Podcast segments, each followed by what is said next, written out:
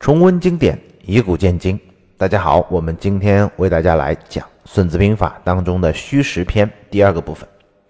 原文叫“出其所不趋，趋其所不易。行千里而不劳之者，行于无人之地也。攻而必取者，攻其所不守也；守而必固者，守其所不攻也。”意思是什么呢？出其所不趋，不趋就是来不及救，那使敌人来不及救的地方，你要去打他；趋其所不意呢，就是要打到敌人意想不到的那个方向。曹操的注解叫“使敌不得相往而救之也”。我们常说走自己的路，让别人说去吧。哼 在《孙子兵法》看来，这不是善之善者，善之善者是走自己的路，让别人想不到，也不让别人知道。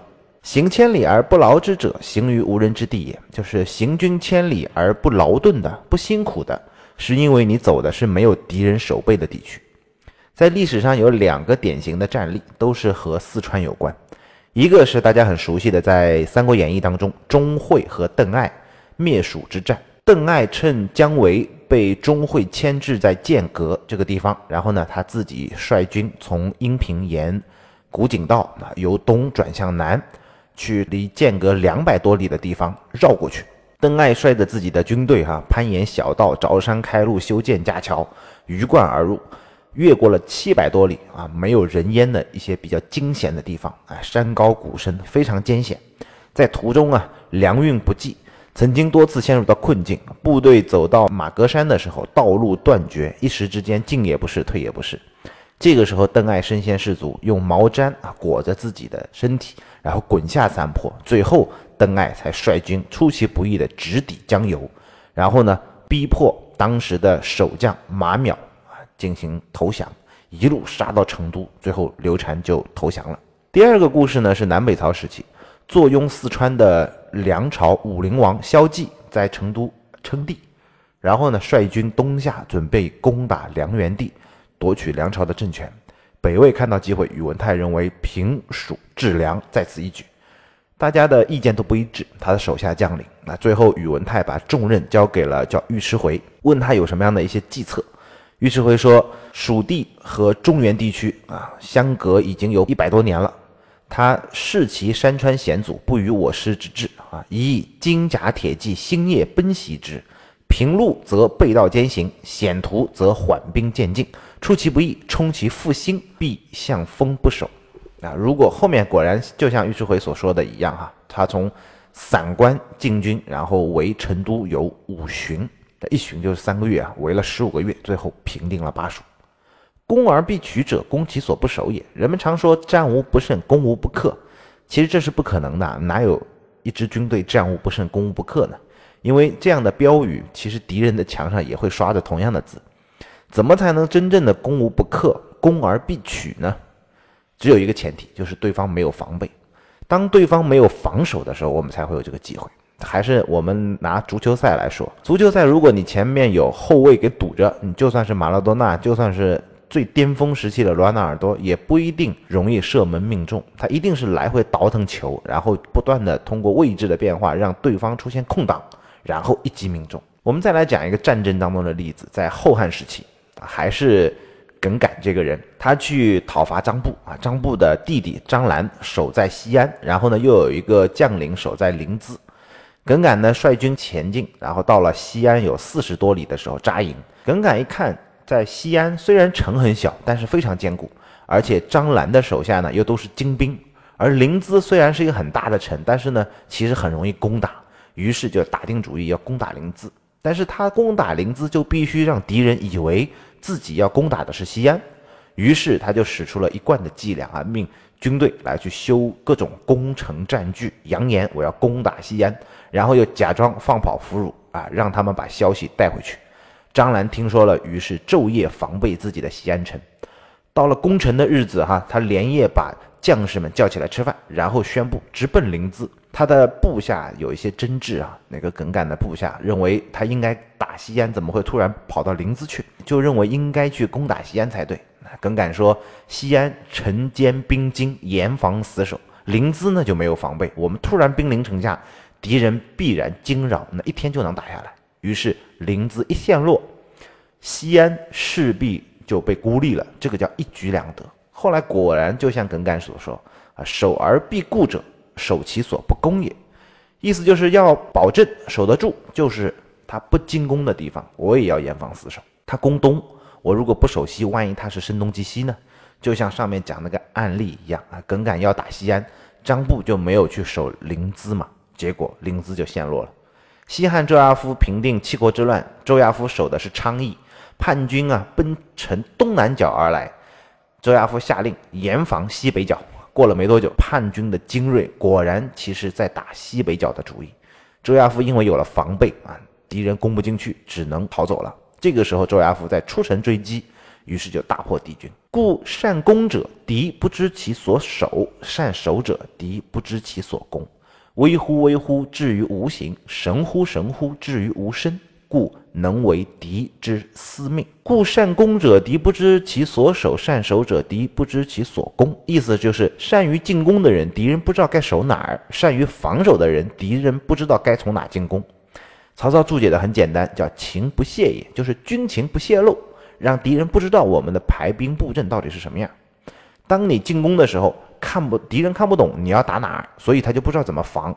好不容易看懂了，安排下去了，你又声东击西，又中了你的调虎离山之计。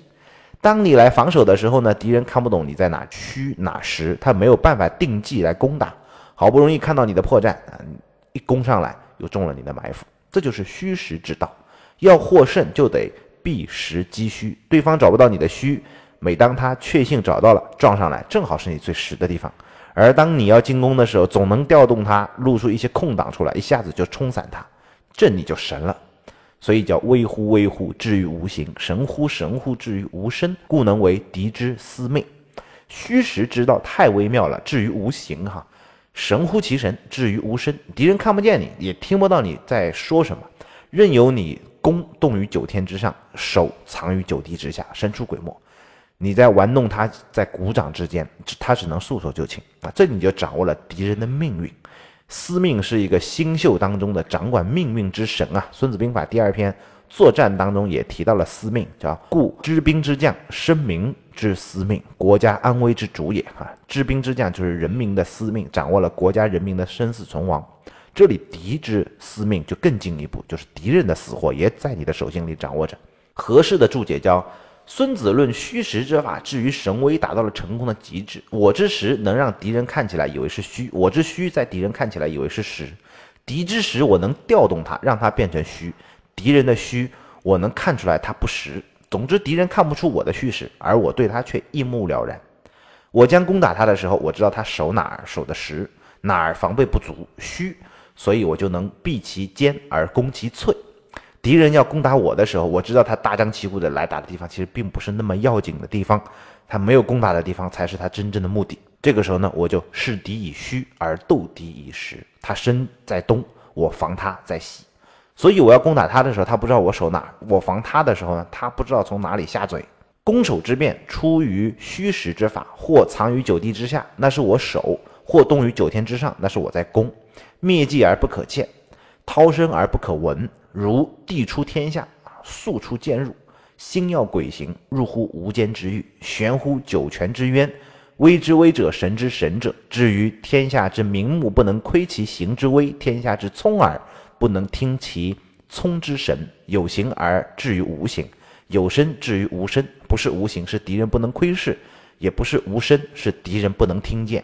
这就是虚实变化的极致。何适这一大段注解啊，就是把虚实的极致给讲透了。真的有那么神吗？啊，真的挺神的。为什么别人声东击西的时候你不能上当？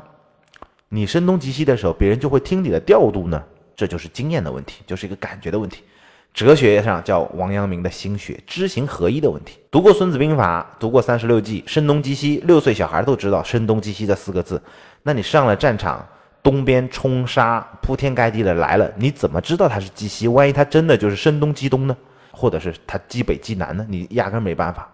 比如糖是甜的，知道吗？都知道。但是如果你没吃过糖，你怎么描述这个甜是怎么回事？该怎么去描述它？所以兵法都读过，甚至你会背，但是知道多少完全不是一回事。每个人读书都是读到自己而已，要读到自己能理解，自己能明白，读到自己能对应上为止。对不上的你根本不知道，而且你不知道自己不知道，以为自己都知道。比如赵括，纸上谈兵，他就不仅不知道，而且不知道自己不知道啊，不仅不知道自己不知道，还以为自己全知道，那就会给国家带来巨大的灾难。所以，我们怎么去知道声东击西呢？本质上我们是不知道的。因为知道声东击西这回事儿，你也不能相信。你真正上了战场，不管他是声东还是声西，你一眼就能看出他哪里虚哪里实，他要往哪去。你这个时候才是自己的声东击西，这就是知行合一了。学习知行合一，首先就要知道自己不知道。儒家说，圣人因为不知所以知，小人因为知所以不知。圣人因为知道自己不知道，所以。戒慎恐惧，时时警醒自己，观察、提问、学习，所以能慢慢知道。而小人呢，因为不知道自己不知道，到处都以为自己知道，所以不观察、不学习、不提问，所以他就会不知道。学习兵法也不能让我们上了战场就打胜仗嘛！啊，读书是为了关照自己呀。我们是工作学习啊，放在一些事儿上去琢磨兵法，才会让我们进行提高。在这个章节最后讲一个亲身经历的故事啊，我曾经经历过一个事儿啊，我介绍一个合作伙伴给到我的一位很好的朋友，也是一位企业的老板。